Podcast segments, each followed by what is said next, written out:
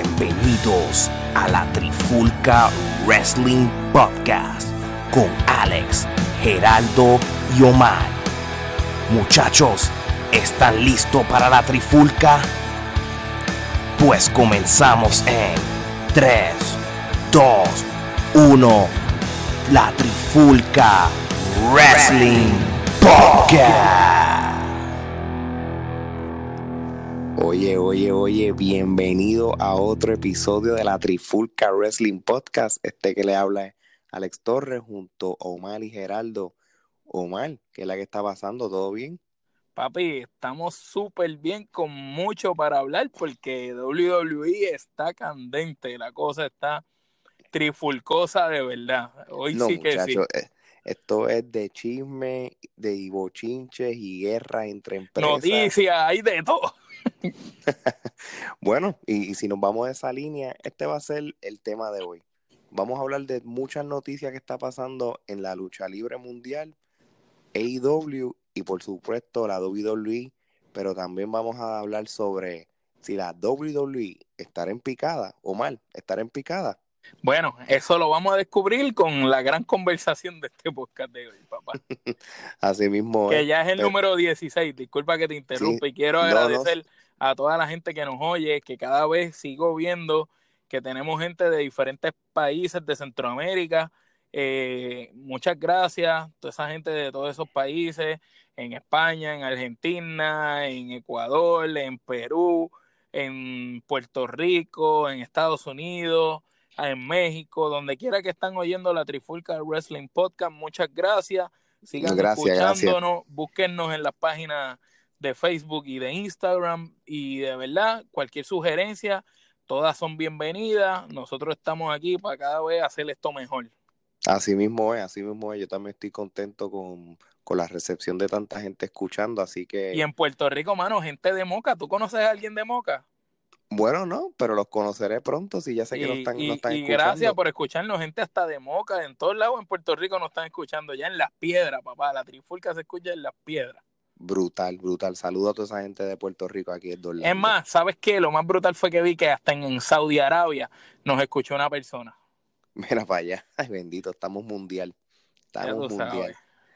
Pues mira, vamos a empezar ahora con, con la Trifulca News Recap. So, esta semana ha estado heavy. So, Omar, te iba a preguntar a ti. Dime lo último que ha pasado con la empresa de la AEW. Papá, la empresa de Tony Khan AEW dio a conocer que Brandy Rhodes, la esposa de Cody Rhodes y Kenny Omega son los encargados de escribir la división de mujeres, mientras que Cody Rhodes va a escribir la división masculina. Eso nos está diciendo que los mismos escritores de esta empresa son los talentos, así que la cosa suena interesante.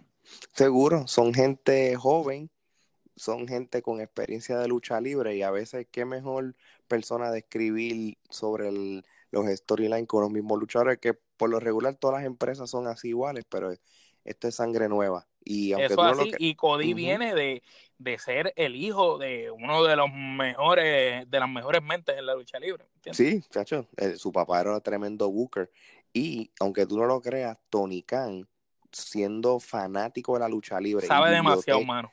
este, él también lee lo, lo que ellos escriben y, y no es que él lo rechaza o lo acepta, pero él siempre está pendiente y da sus ideas también, así que él también mete mano en eso. Así que vamos a ver, vamos a Se, ver. ve- se ve un grupo muy limitado y cerrado y que es bueno porque las decisiones son entre ellos mismos. No hay como que mucha gente ahí envuelta. Así mismo es.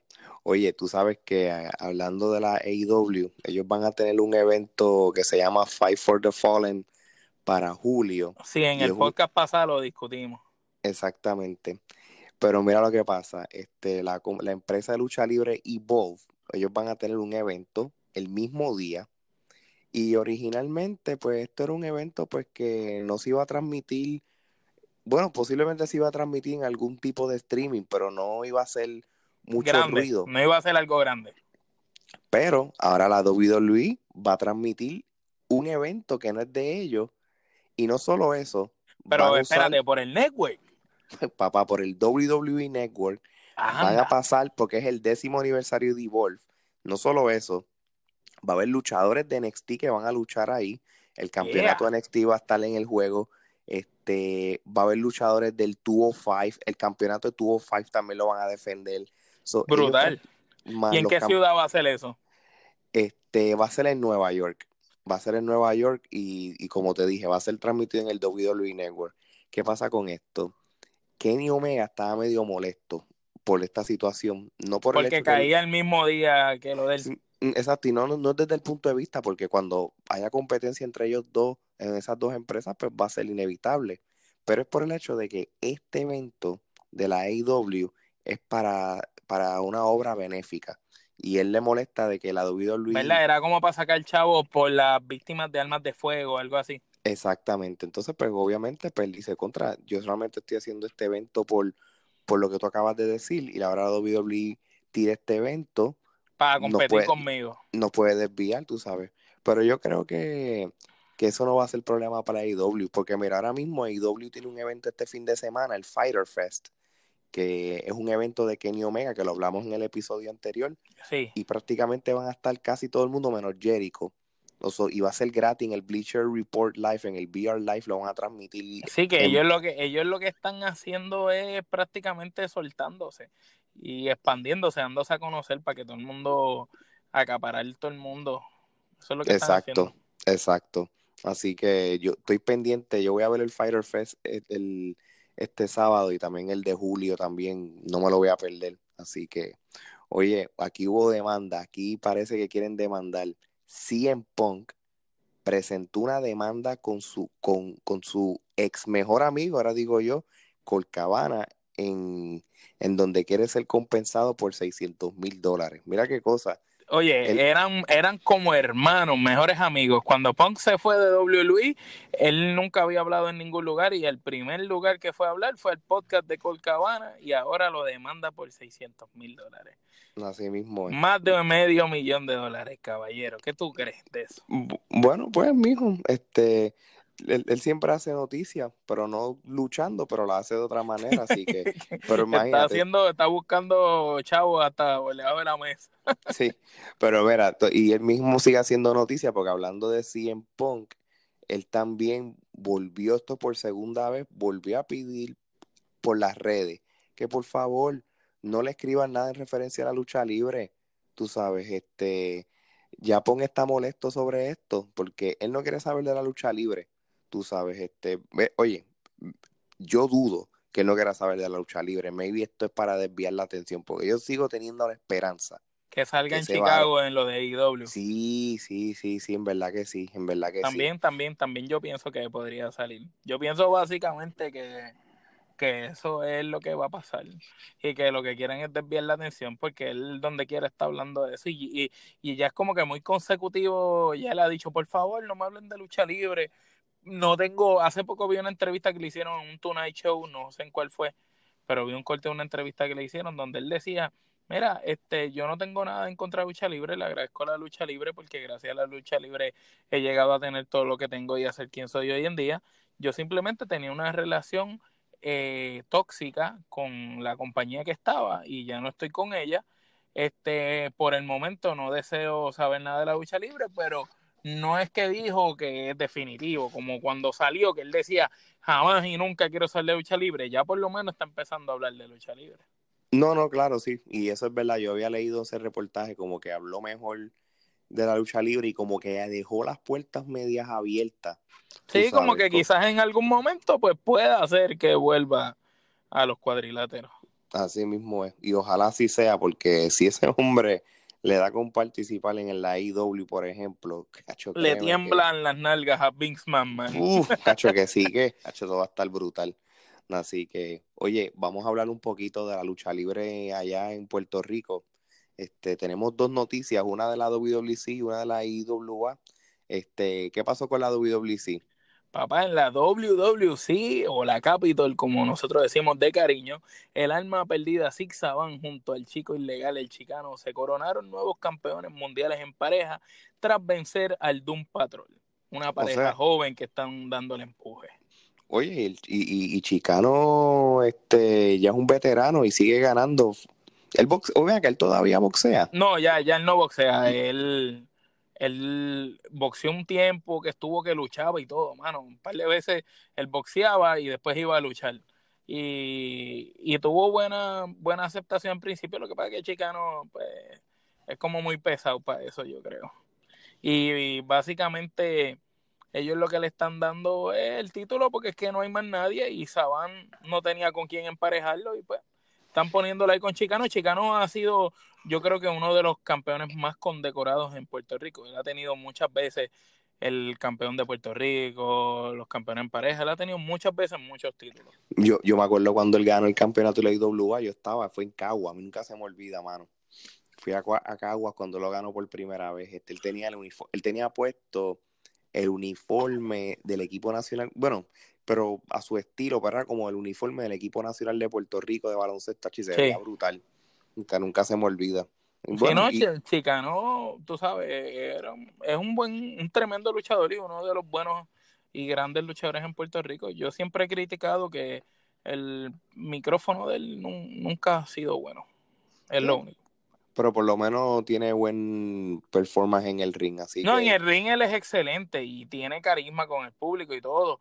Pero es, tú sabes, es como el León Apolo, buenísimo luchando, se ve físicamente bien, pero a la hora ¿verdad? de hablar, pues no venden, no hacen que un Limber tú lo compres. Exacto, ellos dos son productos de la IWA y de la IWA te voy a decir algo mal. La IWA de Puerto Rico anunció que a partir del 29 de junio a la una de la tarde, hora este de Puerto Rico, Estados Unidos, regresa con el famoso programa de ellos, Impacto Total.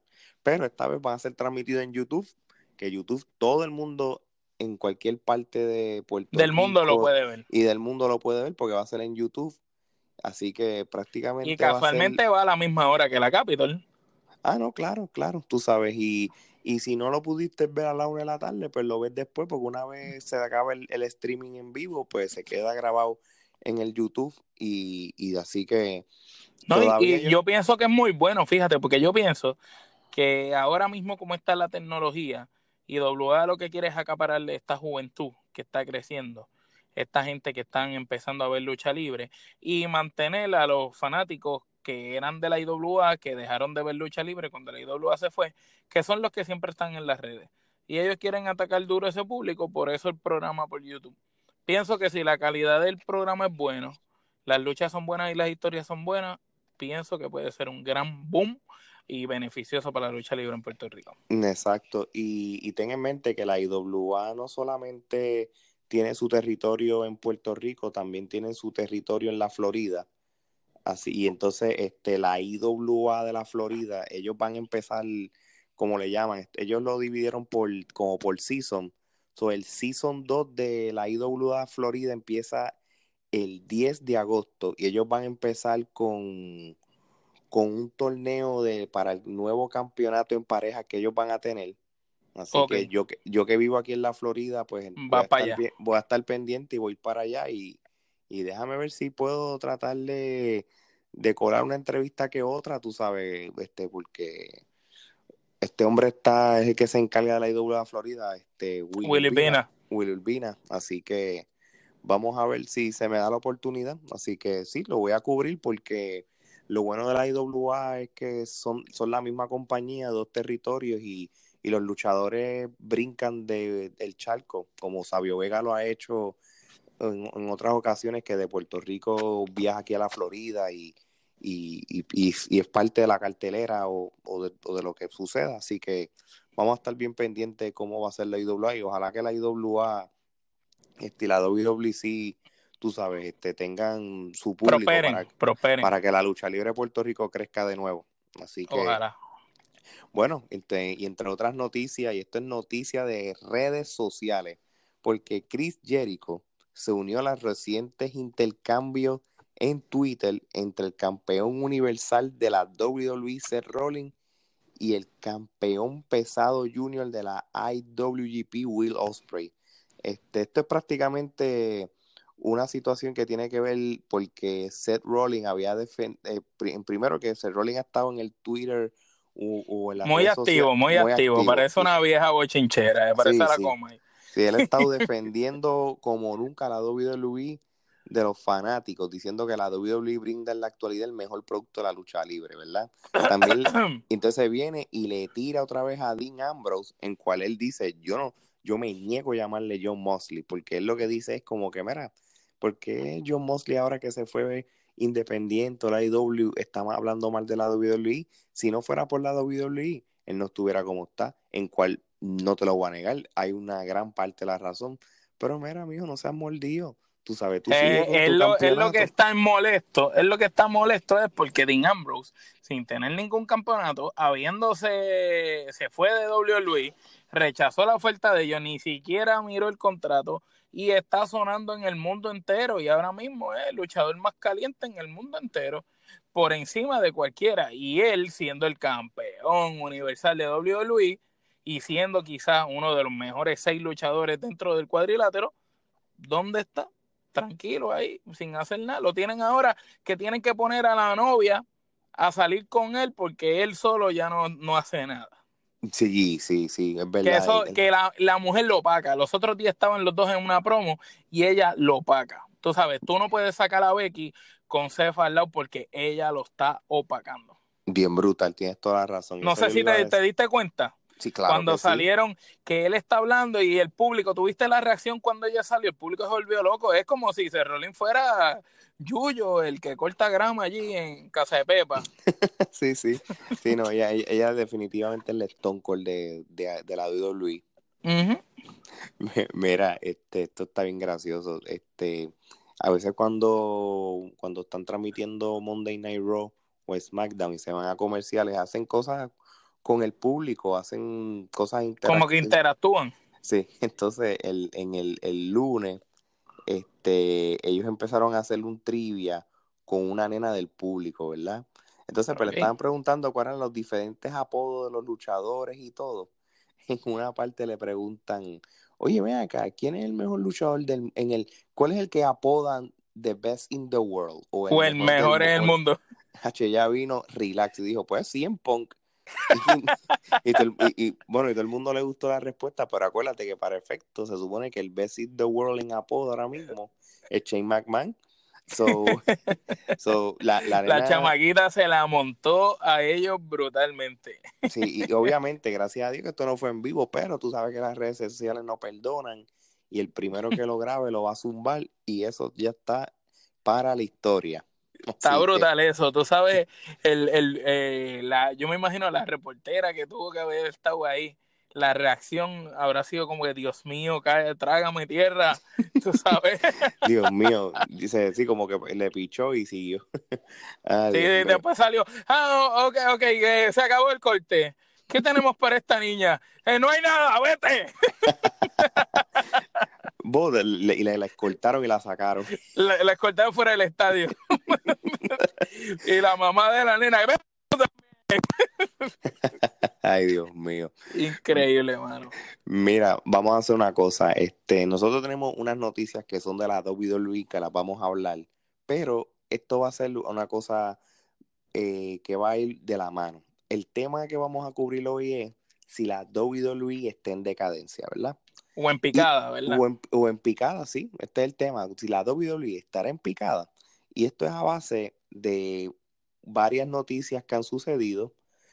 eh, y no solo las noticias, sino cosas que se discutieron la semana pasada, como problemas de rating, este, problemas de storyline que nosotros hemos hablado, como el fam- lo que famosamente decimos, este, booking sin sentido. sin ¿verdad? sentido, sí, sí. Pues- La frase que Gerardo popularizó en este podcast y nosotros hemos secundado durante episodio tras episodio.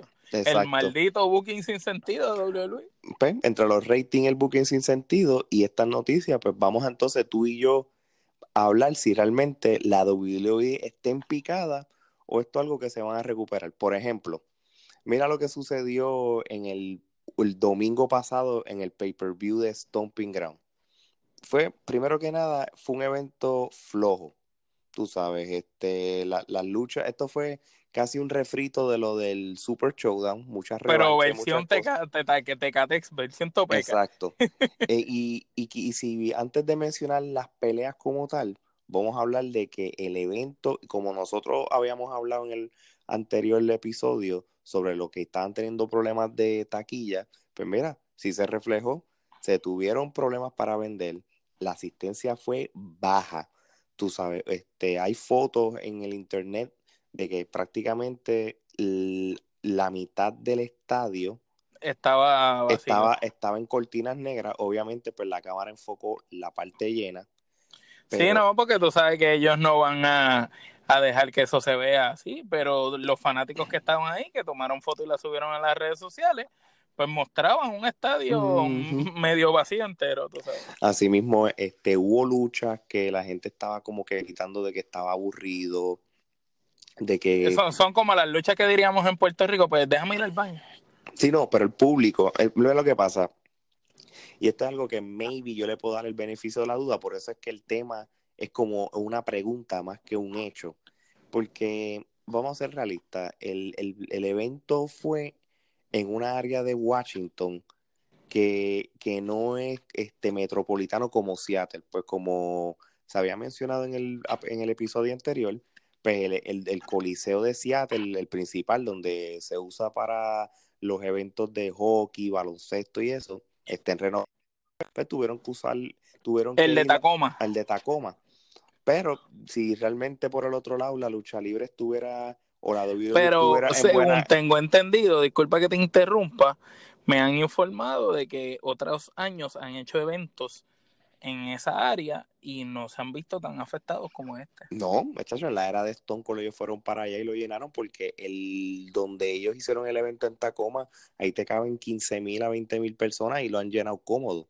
Tú sabes, en este evento, en público, se llenó como 4.500 personas, en cual con la venta de dos taquillas por uno, más creo que fueron como mil tickets que regalaron como el día antes, fue que entonces pues, pudieron tener público. Sí, es una cosa sorprendente y la foto, y la foto lo refleja. Ahora, el público, el público estaba bien encendido. Tú sabes, fueron bien vocales y se sintió como si hubieran 10 mil. Se lo toca que el público por lo menos apoyó el evento, sea buenas luchas. los cuatro gatos que fueron estaban contentos, disfrutando. Exacto, exacto. Sí, y mira, y hubo una que otra buena lucha. Un ejemplo, la pelea de de New Day este contra Kevin Owens y Sami Zayn este, la vi brutal estuvo buena tú sabes este y me gustó también cuando Ricochet por lo menos ganó el, el título de USA porque él, él, tú sabes, sangre nueva y, dio una buena lucha porque Samoa Joe también es bueno.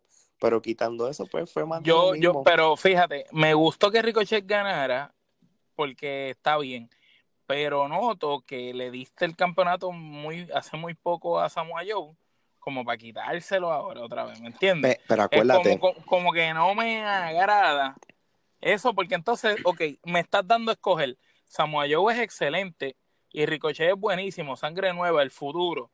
Pero ok, se la estás dando a él y entonces ¿qué diablo haces con Samoa Joe? Bueno, hace pues poco escuché un podcast, no, perdón que te interrumpa, no sé quién fue, que decían que Samoa Joe está, está solamente yendo a través. Tú sabes que él ya no está como antes, que él estaba eh, contento con, con el trabajo, ya él está por el cheque. Sí, pero, pero, este, también la razón que él le quitaron el título es porque ahora él va a ir por el campeonato de la WWE. Él, en el, obviamente, al público que está escuchándonos, nosotros por lo regular a veces cubrimos las noticias prácticamente, literalmente todo lo que sucedió en Royal SmackDown, pero como hay mucha noticia, no lo cubrimos esta semana, pero obviamente... Y también, no solo por eso, di la verdad, ha estado bien tan porquería eh, que... No, que no hay noticias tan buenas para tú decirlas. no, claro, pero si quieren saberlo, pues se meten en YouTube y ven los segmentos. Y a lo que vengo con esto es que la, una de las razones que le quitaron el título a Samoa Joe es para pushing him, para empezar a las luchas por el campeonato. So, en Stream Rules, él va a pelear por el campeonato de la WWE contra Kofi Kingston. So, esto es un upgrade, esto, esto es normal. Por ejemplo, en cuando Miss, en, cuando Miss este ganó el título de la WWE, meses antes él tenía el uno de los campeonatos, el, US Championship. Y, y, lo entregó, sí, sí, me acuerdo. Pues, esto es prácticamente algo así, porque realmente Samoa Joe es para títulos grandes. Ojalá, mano, porque a mí... Se lo, merece, estoy loco de ser campeón. Lo que sea Drew McIntyre y Samoa Joe como campeones me, me gusta. Pero ahora estoy molesto con lo que están haciendo con Drew. Porque Drew McIntyre es un tipo imponente, grande, gigante, fuerte. Él no necesita a un Shake Man en una esquina este, ayudándolo, ¿me entiendes? Eso le quita, le resta a una mega persona como él, hermano, porque ese tipo se ve tan imponente, luchando, ha mejorado una cosa increíble, tiene buen micrófono. ¿Por qué tienen que ponerle a Shane al lado? ¿Por qué tienen que hacer que Shane lo haga valer menos? Porque entonces el que está viendo, está viendo un tipo así tan grande que necesita ayuda, ¿me entiendes? Mm, mm, exacto, y viceversa. Y no estoy, no estoy de acuerdo, no estoy de acuerdo. No, yo tampoco. Con que Shane esté en el que, ok, no me molesta que Drew ayude a Shane, porque hello, eso es entendible. Es el jefe y necesita un guardaespaldas. Pero no estoy a favor de que el, el Chain esté prácticamente ayudándolo a él, ¿me entiendes? Como pasó la semana pasada. Es verdad, es verdad. Así que vamos a ver qué pasa con, cómo van a hacer con Drew McIntyre y, los bookings sin sentido. Así que, pero mira, este, volviendo a, a lo de las asistencias, no se limitó las asistencias bajas en Stomping Ground. Al día siguiente se fueron a, a Everett, Washington, y pasó lo mismo. Ellos tuvieron, sí, mano, porque tuvieron el récord de asistencia más baja en un programa televisivo de Raw en la historia moderna de la empresa. Solamente hubo 3.500 fanáticos, exactamente lo mismo que pasó el día anterior. Mitad del estadio, la parte de arriba se notaba con cortina. Este, tú sabes, fue una cosa como que sorprendente. Lo mismo, dieron el 2 por 1 en las taquillas, taquillas de 20 dólares. y, y, y, creo que ofrecieron taquillas allí en el, en el, en el supermercado, en el colmadito, con la compra de leche, pan y huevo, y la gente no fue. Tenían a, tenían a Polo Cruz afuera en la avenida. Eh, permiso, para que quiere lucha libre, taquillas gratis. Bendita Polo Cruz. Apolo Cruz está mejor porque ahora está en NXT, aunque yo como que no lo vi en NXT tampoco luchando, pero lo movieron para él, pobre. A él lo movieron para allá, pero pues. Mira, Will Urbina, si lo quieres poner aquí en W a Florida. Él va a lloviar, él va a lloviar, va a ser otra vez Jovel en NXT, para eso va. así mismo, así da, Da, da, da, lástima porque es un muchacho con talento. Pero hace tiempo yo vi como unos videos de esos de YouTube de NXT que ponen tras de cuando estaba eh, creo que era Razor Ramón, este, un día que estuvo en NXT, dándole, eh, como que dándole consejos a los muchachos que estaban. Y para ese momento, los que estaban en desarrollo, uno de ellos era Apolo. Y Apolo hizo una promo tan tecata, mano, que, que hasta un nene de cuatro años lo hace mejor. Que cuando terminó, Scott tú sabes que Razor Ramón es uno de los mejores en el micrófono de toda la historia. Ah, no, y, claro. Y Scott lo mira y le dice, mira, mano, tú eres grande, tú tienes el esto, pero de verdad tú no, no sabes hablar practica, tienes que practicar. Pero una cosa tan cómica, mano, que le digo como hermano, en verdad tienes que practicar. Y después ponían unos videitos y Apolo solo practicando. Pobre Apolo. Pero fíjate, cuando Apolo estaba en su pick, que él hacía el rock bottom, mano, a mí, me, a mí me gustaba. Tú sabes, de verdad que sí, de verdad que sí. Así que vamos a ver qué pasa con el gran Apolo. Saludos si no está escuchando. Mira, este, para mira estos otros puntos que tienen que ver con lo de si la WWE realmente está en picado o no. ya hay varios puntos. Cubrimos los ratings que han bajado. Cubrimos que el booking no es el mejor. Estamos cubriendo que hay baja asistencia en sus eventos. Pero mira lo que está haciendo a consecuencia de esto. Vince, Chain este, y compañía o, los que tienen que ver con los storylines están desesperados.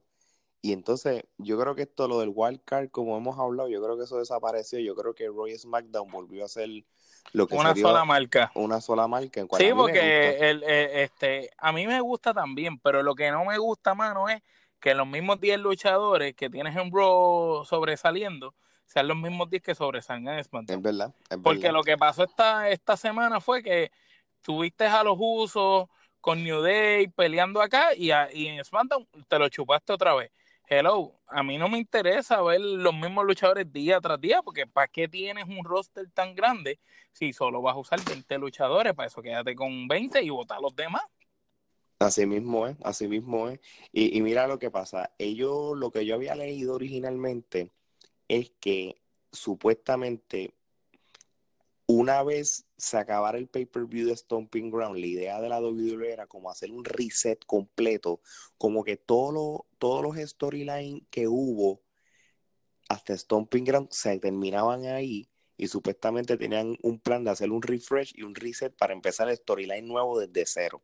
En cual en ciertos, en cual cierto sentido no fue verdad porque todavía sigue el feudo de Baron Corbin y Seth Rollins y Lacey Evans y Becky. Que ahora mismo, sí, que mira, pero entonces ellos están tratando todo lo posible de llamar la atención. Mira, mira este main event que van a hacer para Stream Rules. Va a ser una lucha mixta en pareja de Becky una, Lynch una, y una basura. una mierda. De Seth Rollins y Becky Lynch contra Lacey Evans y Baron Corbin, en cual los dos títulos están en juego a la misma. So, el que gane el- el la pelea en pareja, si lo gana Baron Sí, Corbin sí, tú, te- eh, tú te imaginas, le hicieron, un ejemplo, no queda a Becky y gana, pues ganó Baron el campeonato universal sin ni siquiera haber tenido que haber hecho nada. ¿Sabes? Eso, exacto. eso en verdad, de verdad, y es que realmente yo no creo que Baron Corbin sea material para ser el campeón, mano. No, no sé, de verdad que no, Mm, sabes, por lo menos en mis ojos no. Tú, tú sabes, él tiene quizás cuando tenía el pelo largo y el gimmick ese más de, que no era tan ejecutivo, yo pienso que, que quizás ahí, pero ahora mismo no, no lo puedo comprar como campeón teniendo a Drew McIntyre ahí mismo. Es más, te digo la verdad, hasta el mismo Elias, que Elias todavía está verde, pero semana a semana sigue mostrando mejores movimientos en el ring. Yo prefiero a Elias, que tiene una carisma brutal, ¿me entiendes? Antes de, de Baron Corbin como campeón. No, es verdad, es verdad. Así que, pero mira, mira entonces lo que la WWE está ahora haciendo. O sea, ellos ahora mismo lo que están haciendo es poniendo en los eventos estelares este, peleas que le llamen la atención a los fanáticos. Por eso es que ellos tuvieron que poner la pelea de Ricochet contra AJ Styles como la lucha estelar de Raw. ¿Qué clase de pelea, hacer- qué peleón. Pe- entonces, eso es lo que quiere hacer ahora WWE. Ellos de ponen como la pelea que los hardcore fans quieren ver, el de Estelar, pero no, lo demás del show es una mierda, tú sabes. Pero esa pelea de Ricochet y el Style estuvo brutal, brutal, de verdad. Y viste lo de mismo. Cal Anderson y Luke Gallows, que en una salieron para tratar de interferir y el Style se bajó y dijo, mira, no los quiero aquí, se van para allá atrás. Mm, Exacto, sí, porque para entonces, para hacerlo como que es una pelea. Eso, eso lo vi bien en. WO. Sí, sí, sí, parece, parecía cuando Hulk Hogan se lo dijo a Kevin Nash y Scott Hall para allá para ¿Te acuerdas? 18. Hacho, igual, igual, mano, igual. Pero mira, entonces, ¿qué otra cosa la WWE está tratando de hacer? Y yo no sé por qué ellos se atreven a tirarse esa marometa, porque nosotros mismos lo criticamos. Y estamos hablando del- de, nuestro gran amigo y leyenda, y posiblemente no, el- seguramente va a ser el Hall of Famer, el Undertaker. So, ellos, ellos entienden que trayendo nuevamente al Undertaker, la asistencia va a mejorar. Porque yo no sé, ¿qué, qué tú piensas de esto? Continúa con esta noticia. Pues mira, ellos piensan de alguna manera que traer a Undertaker después del desastre de pelea que tuvo en Arabia Saudita junto a Goldberg, que aunque eh, la, peor parte fue de Goldberg, tampoco fue que Undertaker lució bien, tú sabes, tú no me puedes decir a mí que independientemente lo, lo mierda que luchó Goldberg, Taker lució bien porque no lució bien, ¿me entiendes? Y ellos creen que ese hombre solo va a poder subir nuevamente la lucha libre. Miren, retírense con dignidad. Undertaker ya da pena. Undertaker ya está cayéndose en canto. Le tienen que pintar el pelo cada vez que va a salir. Le dan un tanning de máquina que el hombre, en vez de salir blanco, sale rojo, como si fuera Hellboy.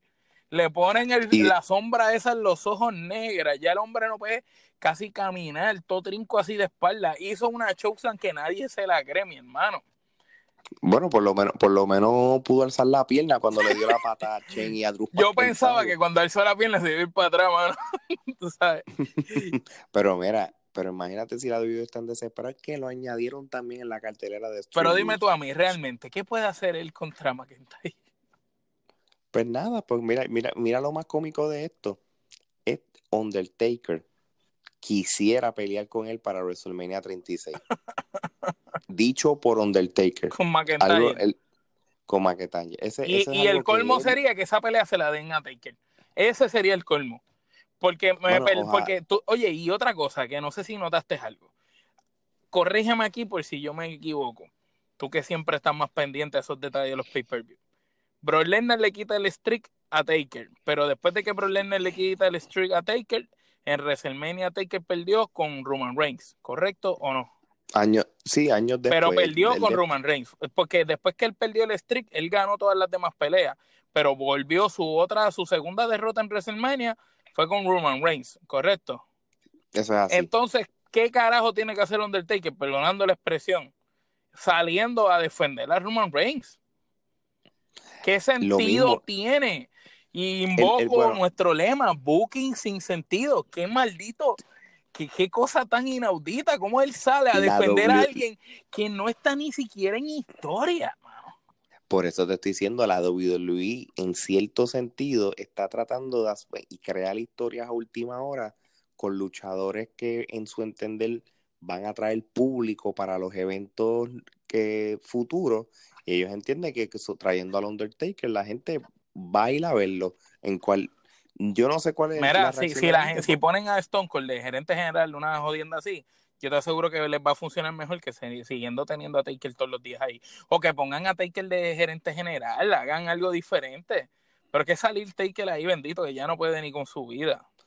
Bueno, vamos, si, vamos a hablar de, gerentes generales y, de cosas así, tú sabes que ya mismo, ya mismo, ya mismo, dilo, no digas todavía, termina, termina. No, no, no, es que yo tengo que decirlo, pero mira, la WWE todavía está tratando de hacer cosas. Yo estaba leyendo que, que ellos en, el programa de Main Event, este supuestamente como o la perspectiva que la gente está viendo es que como tú sabes que nosotros hemos hablado que Cesaro, Bobby Root y C3 han sido mal utilizados. Demasiado. O sea, tres de los caballos que podrían tener ahí como la nueva generación, los tienen ahí como las leñas. Y pues, papá, la, la, impresión que a mí me está dando, y por lo que yo, yo vi del main event, es como si Cesaro, Root y C3 y, van a crear su propio establo. Sí. Tú sabes. Este, Estaría nítido que hagan un stable de ellos ahora, eh, que no se queden en main event, mano, porque hello, tú sabes. Son tres nombres grandes que deberían de estar en Raw o en SmackDown partiendo cara a todo el mundo. Así mismo es, así mismo es.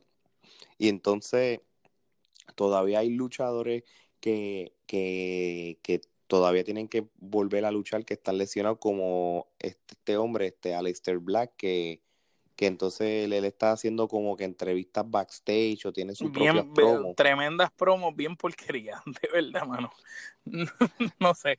Unas promos como que, como las de Mojo Riley, que le dieron como seis meses de promo backstage y cuando vino a luchar fue una porquería y no luchó más, no luchó más, tú sabes.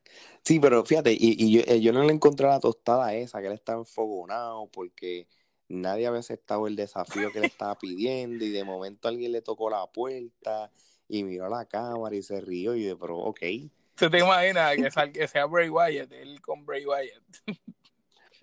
Oye, tú sabes una cosa, que lo más cómico que, pasó, que pasó en Raw fue que los, los, personajes del Firefly Fly este, estaban por ahí regados.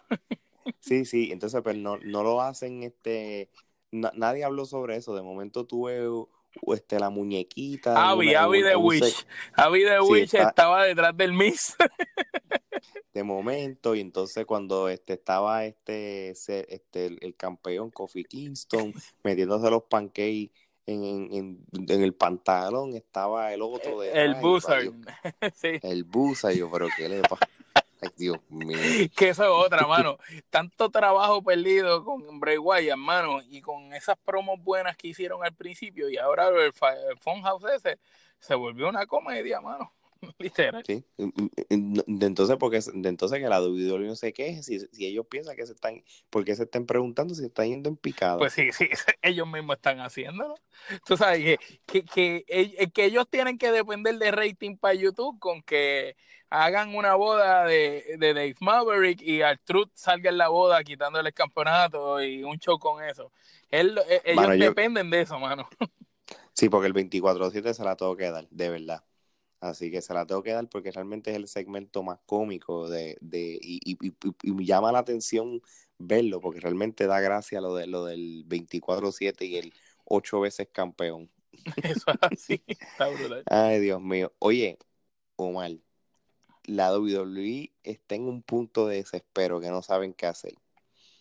Y esto fue la noticia del día. Se abrieron las puertas del infierno para hacer eso, papá. No solo eso, no, yo me enteré no por la WWE, sino porque Sport Illustrated lo anunció. Yo no sé si esto es para como para darle este, este foro a la WWE. La WWE pues, le ha dicho, se lo tuvo que haber dicho, mira, este, Voy a hacer esto, danos la pauta, ¿cuánto te pago? Sí, exacto, sí, contra, porque me estuvo raro. Sí, sí, ellos teniendo tantas plataformas no lo pudieron anunciar ellos, tuvieron que mandarlo. So, ellos anunciaron hoy que Paul Heyman y Eric Bischoff, así mismo como están escuchando, van a ser los nuevos directores ejecutivos de la WWE.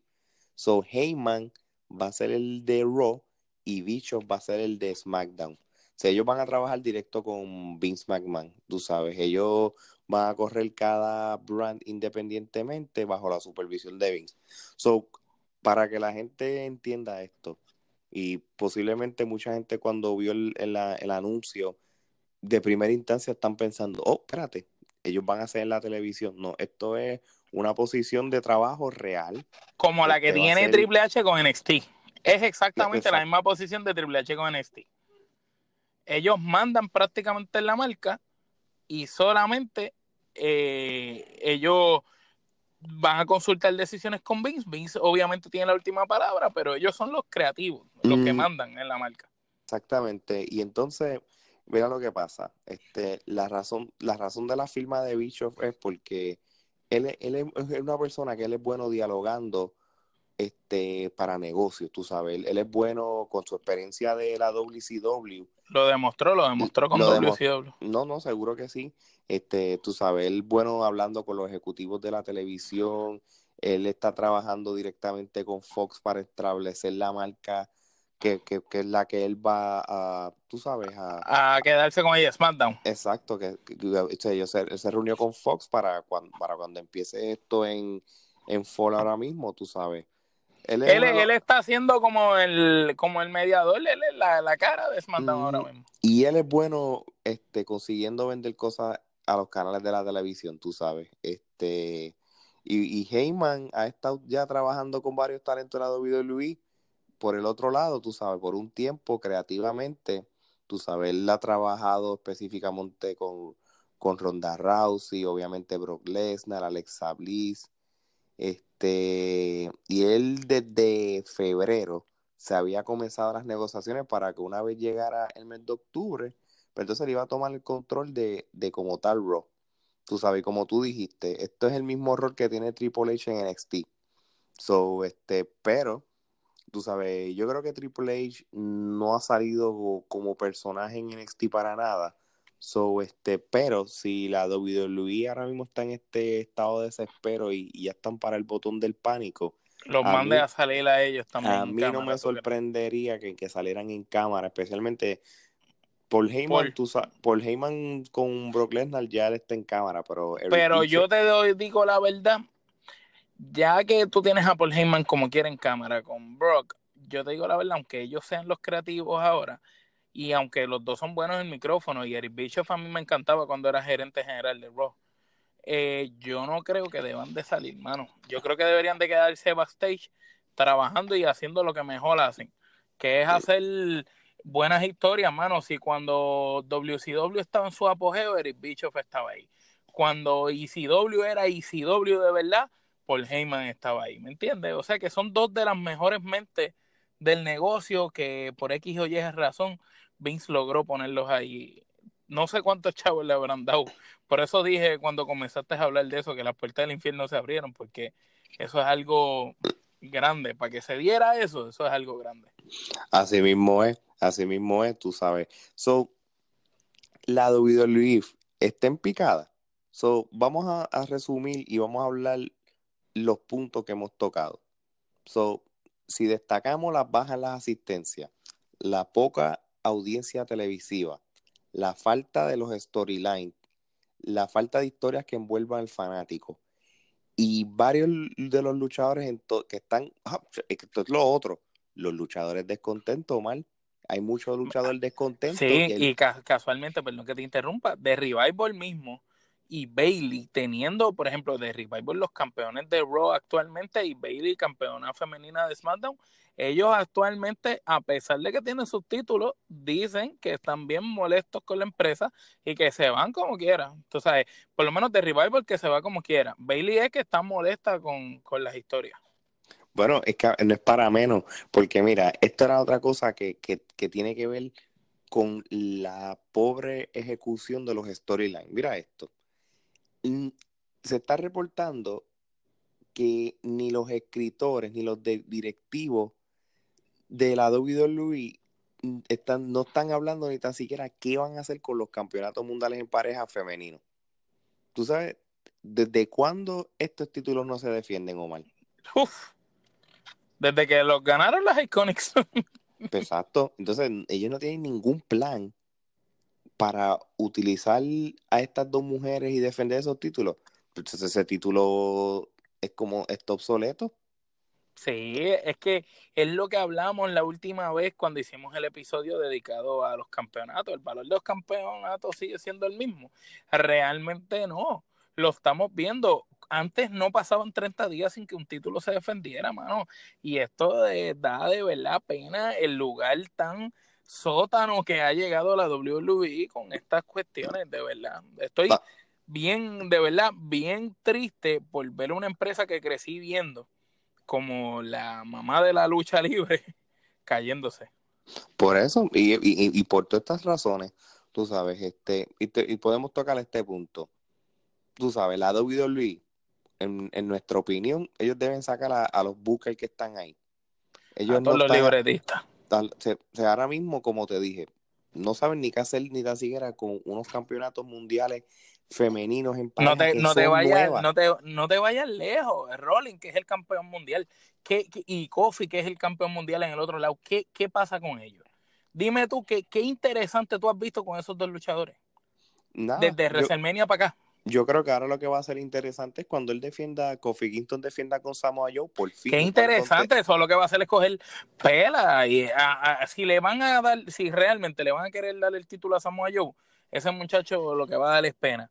Y si no, Samoa Joe pues le va a hacer el favor y lo va a hacer lucir bien, que lo que escuché por ahí es que quieren darle más break a Kofi como campeón. Sí, claro, claro. Yo, yo, yo sigo diciendo que como como se había dicho, yo creo que eso en SummerSlam se, se acaba. Tú sabes, eso se va a acabar, pero... Bro Lennon, que se lo quita a Bro SummerSlam. Brutal, eso sería lo mejor. Yo, pienso que, eso va a pasar. Y yo creo que sí, porque yo creo que Fox quiere que Bro Lesnar sea parte del, del roster de SmackDown.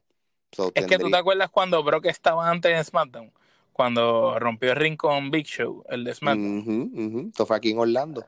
Sí, ellos eran buenos eh, cuando estaba, cuando él estaba en SmackDown era bueno. Exacto. So, entonces, pues volvemos a lo mismo.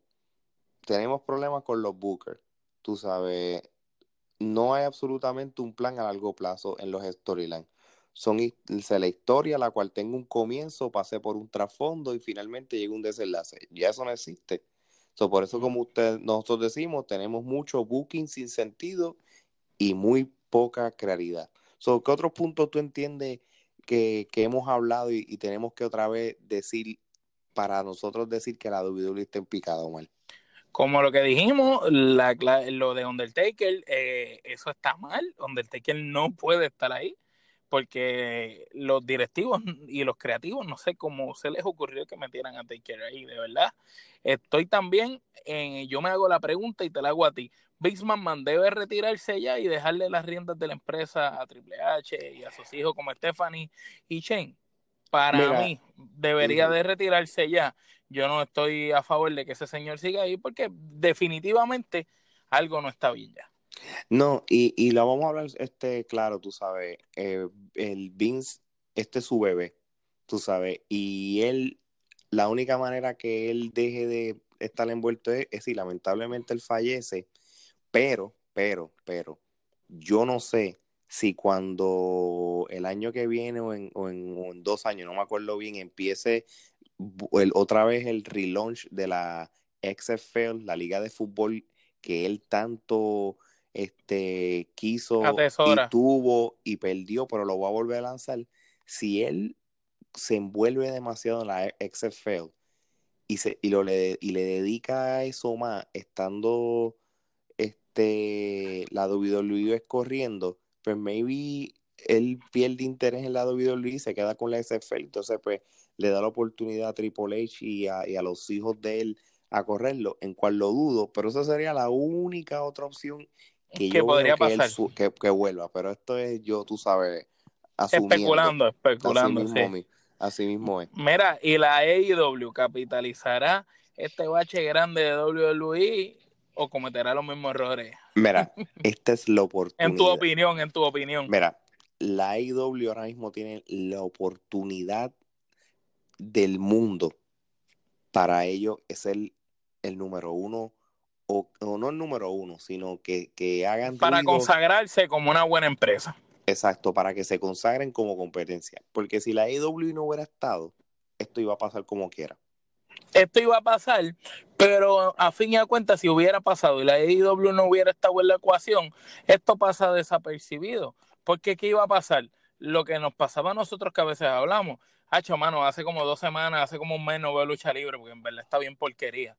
No es lo mismo que ahora, al estar AEW, WWE ya, bueno, ya viste, se esforzó y pusieron un evento el mismo día que ellos tienen otra cuestión.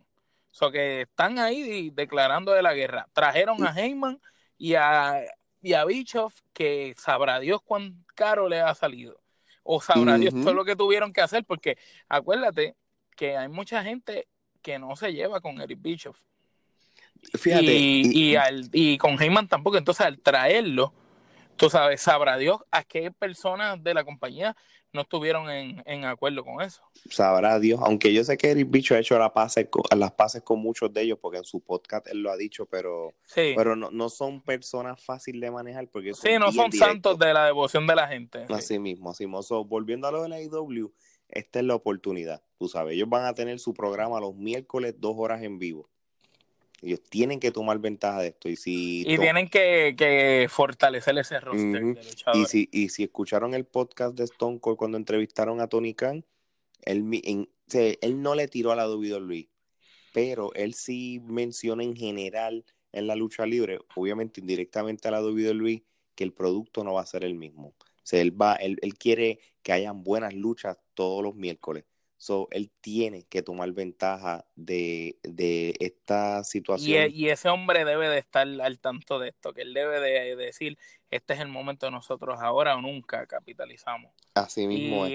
Y, y como también ese señor bien claro dijo en el podcast de Stone Cold, realmente ellos no lo que ellos no quieren una competencia como tal. Es lo que dice yo, si lo que yo haga funciona para que ellos mejoren su producto, bienvenido sea. Si no, pues nosotros vamos a seguir haciendo lo que queremos hacer, que es una alternativa totalmente diferente a lo que el fanático está pidiendo desde hace mucho tiempo. Eso es verdad, eso es verdad. So, entonces, que básicamente porque yo no quiero ver AEW que sea otra WWE, yo quiero ver AEW que sea diferente. Sí, su propia identidad. con- como, como el mismo evento que vimos de Double or Nothing y que lo discutimos aquí, esas luchas, todas las luchas estuvieron buenas. Hace mucho tiempo yo no veía un evento que cada lucha estuviera buena. Lo más parecidito ha sido los NXT Takeover y no estaban en ese nivel, tú sabes. Y, y sabes qué, hablando de NXT, eso es un buen punto. Que yo creo que una de las alternativas para que la WWE este, no esté en picada es lo que hemos hablado. Que integren a todos los luchadores. En, o sea, tenemos Ross, SmackDown, 205 y NXT. Y Main Event, Y Main Event. Pero Main Event siempre ha existido. Tú sabes, pero los cuatro, vamos a hablar los cuatro programas fuertes de ellos. Tú sabes, ellos lo que tienen que hacer es, por ejemplo, que, y esto lo hemos hablado, que, que todo el mundo se ayude que de momento rotar rotar luchadores que un día estén aquí y salgan en el mano que se que se Rolling aparezca un, un episodio de NXT y pelee con Adam Cole. exacto o sea de la misma manera que de momento Ricochet aparezca en 205 y luche o uno de dos el campeón de la 205 vaya en NXT y, y, y, y se vayan rotando entre todo el mundo porque de esa misma manera este creas nuevos storylines creas nuevas luchas y cuando tú entonces hagas un buen evento, un ejemplo, tú puedes haber hecho un buen Stomping Ground, este, que, que fue un desastre, que fue este domingo, como lo hablamos ahorita, y hubieran hecho algo en cual integraran luchas de luchadores de NXT contra luchadores de Raw de SmackDown. Y de esa manera lo hacía brutal el, el, el, evento. Seguro, es más, incluso, es más, tú sabes que quedaría brutal. Como hay tanto talento que vino de NXT, que está en WWE, en Raw o SmackDown, quedaría tan brutal que hagan como un invasion, una invasión, pero que los mismos luchadores que ya están en Raw se le unan a los otros que vienen. Tú sabes, los que son naturales de NXT, ¿me entiendes? Los que se hicieron como tal en NXT. Eso es muy buena idea, eso es muy buena idea. También siempre he dicho que me encantaría ver luchadores, ¿cuántos luchadores tenemos que fueron que vienen de las indies reconocidos y que WWE se la da, porque WWE dice, este tipo vino de las indies, mira, tenemos a Seth Rollins, tenemos a AJ Styles, tenemos a Bobby Roode, tenemos a, a, este, Sami Zayn, a, Sami Zayn, a Kevin Owens, a, a quién más, este, el otro de NXT, a Dan Cole, tú sabes, a toda esa gente y que ellos hagan como que las indies, los luchadores indie invadieron WWE y se apoderaron de WWE. WWE tuvo que buscar a los indies para tener luchadores, porque los luchadores de ellos, de ellos, entiéndase los John Cena, los Randy Orton, los Roman Reigns, ya no van para más nada. No sé si me entiendes. Sí, sí, como sí, que, como que los indies, WWE nos cogió y, y, y, que salga alguien como un líder, alguien de ellos que hable bien, ya sea Dan Cole, el mismo Bobby Roode, que es muy bueno en el micrófono, y que ellos hagan como si fuera un grupo de luchadores indies eso está bueno. y eso estaría bien brutal. Y esa idea se la estamos regalando en la trifulca. Dale, llámate a Vince. Vince o llámate a Hugo, que a Hugo lo escuchan. Eso es verdad. Hugo, ¿qué tú crees? Bregamos con esto de gratis. Te lo hacemos de gratis la primera. so, para terminar este episodio, dime qué sería otra buena solución. Quitar la era PG y volver a algo más parecido a Attitude Era. No tan fuerte como el Attitude Era de sacar pistolas y tener mujeres casi no ahí. No o desnudándose en televisión. No, no, pero esta es una era changa, no podemos llegar a ese extremo. No, no llegar a ese extremo, pero sí tiene que el producto cambiar. No puede ser un producto dedicado para niños chiquitos.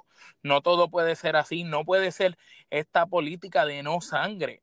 Mira, yo no estoy a favor que haya un baño de sangre asqueroso todos los días, como cuando Abdullah peleaba con Carlito pero sí tiene que haber sangre en peleas claves, en momentos importantes. No puede estar esa mierda de que no se pueden entrar a sillazos o que las peleas no pueden ser hardcore, porque eso no se puede utilizar. Mire, mi hermano, deje que hagan las cosas, por eso es que una lucha libre índico es un tipo y, y hacen una lucha escalera que tú dices, wow, qué lucha. Mira, si ellos las hacían bien antes, ¿por qué no lo pueden volver a hacer? Esas luchas que Jeff Hardy daba, este, con Echi Christian, los Dolly, ese tipo de luchas, esas luchas alcohol que hacía Al Snow con, con Mick Foley, con Mankind, ¿me entiendes? No, y WWE necesita volver a eso, volver a hacer esa, esa empresa que hacía esos backstage interesantes, no, no estas sesiones de ahora backstage que se ve que los luchadores llevan todo el día practicando y que cuando por fin le dicen ya estás ahí, ah, ok, esto es lo que tengo que hacer. Mire, haga algo que de verdad sea interesante. Por ejemplo, Santino Marella, los backstage de Santino eran graciosos. Ahora mismo, lo único gracioso así es Truth. Fuera de eso no hay nada más. Sí, el campeonato 24-7. Y mira, yo te voy a decir una cosa. Eric Bischoff en su podcast, él siempre ha criticado la, de cómo crear el storyline y él es bueno haciéndolo porque él tiene la línea de pensamiento de que un storyline se tiene que escribir pensando de aquí de tres a seis meses. Es que debe, como lo dijo Gerardo la otra vez, eh, no le están, están haciendo un booking a corto plazo y no le están dando el break a que una historia se desarrolle, como bien dijiste tú ahorita, que no tiene, tú sabes, como que no llega a, desarrollarse y después tener un desenlace, es como que empezó y ya acabó. Exacto, por eso es que Eric Bicho, este, si él realmente se va a envolver como bien en, esto del booking, él, él tiene esa línea. Esa, esa, y Heyman, la de las promos, en el micrófono, ayudar a todos esos luchadores flojos en el micrófono. Es verdad, es verdad. So, tenemos dos, dos nuevos ejecutivos. Uno que va a ayudar a los luchadores para la promo y uno que le va a dar este eh, el sentido y le va a dar este longevidad a un storyline que posiblemente se esté escribiendo para seis meses. Mira, como una, como, como lo dijo Geraldo, cuando Hulk Hogan era, fue parte de la NWO al principio, Sting lo prepararon un para que fuera el Hulk Hogan. Para, para que la lucha estelar de Hulk Hogan y Sting se dio. Ah, sí, sí, sí, eso sí me acuerdo, sí, de un año entero también. Igual cuando, cuando brincó Razor Ramón para ellos hacer el NWO, eso fue un proceso, eso no fue que ellos brincaron y el NWO se hizo en una semana. Bueno, y no te creas. ¿Tú te ah. acuerdas que brincó Razor Ramón? Este, estuvo jodiendo semanas a semanas hasta que apareció Kevin Nash. Después que apareció Kevin Nash, ellos jodieron y decían que había un tercer miembro y qué sé yo, y estuvo un tiempo hasta que salió Hulk Hogan y traicionó en el evento aquel. A Hulk Hogan se le dijo ocho meses de anticipación que lo iban a cambiar a malo. Él, dijo que no. A Sting. Él, no, es que él, no estaba de, él no estaba de acuerdo. No, pero, pero prácticamente ah, yo creo que quién es el luchador más exitoso, tanto de técnico como de malo, yo creo que ha sido él el único, el más exitoso de todos. Ese hombre literalmente tuvo dos carreras y las dos larguísimas, mano. Y, y, y tienes que tener en mente que el original que iban a usar para cambiarlo a malo en la NWO iba a ser el Sting. Por eso es que... Y este, jamás, jamás hubiera sido bueno, porque el mismo Razor Ramón dijo en una entrevista que el gimmick de Eddie Crow se lo regaló él prácticamente, que ellos estaban y él le dice, tú nunca has visto esta serie de Eddie Crow, este muchacho que hace del cuervo, trata de hacer algo así y él fue el que lo ayudó. Pero por eso fue también Sting antes usaba como, él se, recortaba antes como un flat Con el flat top rubio. Con, un rabito, porque era como un estilo surfer. Sí. Si, tú te das cuenta en ese bachas de beach que, que Hulk Hogan se convierte en malo, ya Sting no te, tenía ya el pelo largo. Porque eso era parte, porque originalmente él iba a ser el tercer hombre. So, a lo que yo me refiero con esto es que Eric Bishop tenía una visión de que todo iba a salir, pero de meses de anticipación. Y él poco a poco estaba formando Sting. Aunque Sting no terminó siendo el tercer hombre, y terminó pero terminó siendo uno de el mejor personaje creado por ellos. Fuera de Goldberg, porque, pues, digan lo que digan, Goldberg será la mierda de luchador que sea. Pero vendía taquilla. como y, y fue creado totalmente por ellos. Así mismo es, así mismo es. Así que vamos a ver. So, la WWE está en picada. Mira, vamos a ver si con Eric Bischoff y Paul Heyman haremos esta pregunta para finales de año, porque tenemos que empezar la nueva temporada de, de tanto de SmackDown y, me imagino Raw también será como un reset una vez ellos se integren. Así que hoy, si me preguntan a mí, si está en picada. Van a Totalmente terminar, de acuerdo. Van a terminar el año en picada. Está de ellos. La, la IW esta es tu oportunidad de crecer y de darles motivo a la WWE. Eso es lo otro. La AEW tiene que tener un buen producto para que la WWE se inspire y en mejorar. En mejorar, porque ahora mismo ellos tienen por fin competencia. Ya tienen razón, porque si se van en picado, AEW se, les va a comer las tapas, tú sabes. Eso así, si no, WWE que contrate al Invader número uno como Booker. Mm, exacto, así mismo.